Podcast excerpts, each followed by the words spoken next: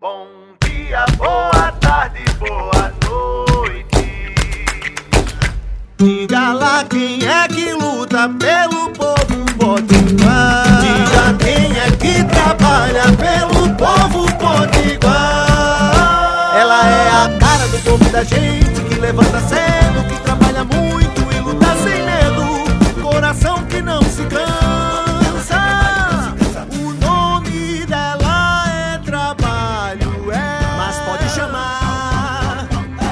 de Zodadanta. Oi, gente, nós continuamos aqui acompanhando e atualizando vocês sobre os últimos acontecimentos, possibilidade de golpe em Brasília, né? No último domingo. Hoje já são três dias depois daqueles atos absurdos, né? Feitos pelos bolsonaristas. E é que a, a diferença é, nós temos agora é de ter um presidente que comanda o país, que tem responsabilidade com o Brasil, como o presidente Lula, que tem feito todas as ações né, para garantir a tranquilidade e, do país e prender e, responsabilizar quem fez aquela barbárie. É, em um ato de grandeza e sabedoria, o presidente Lula soube unir os divergentes, né, juntou os três poderes, todos os governadores do Brasil inteiro, é, afirmando que ninguém vai aceitar aquele tipo é, de, de ação e de golpismo no Brasil.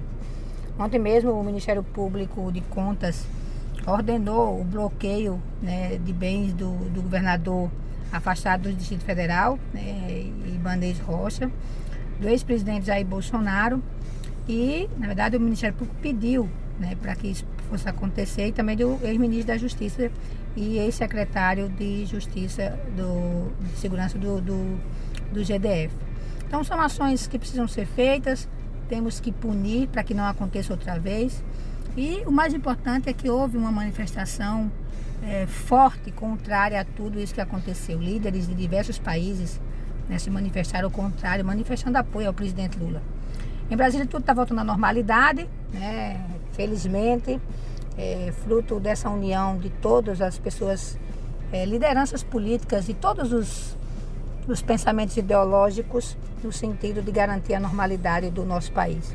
E a gente segue aqui lutando para que isso possa acontecer da forma mais rápida possível. E assim seguimos vigilantes.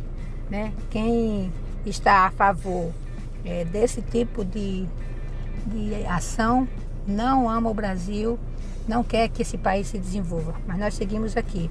O que nós queremos é que todos os responsáveis quem participou, quem incentivou, quem financiou sejam culpados e é isso que vai acontecer. Um forte abraço.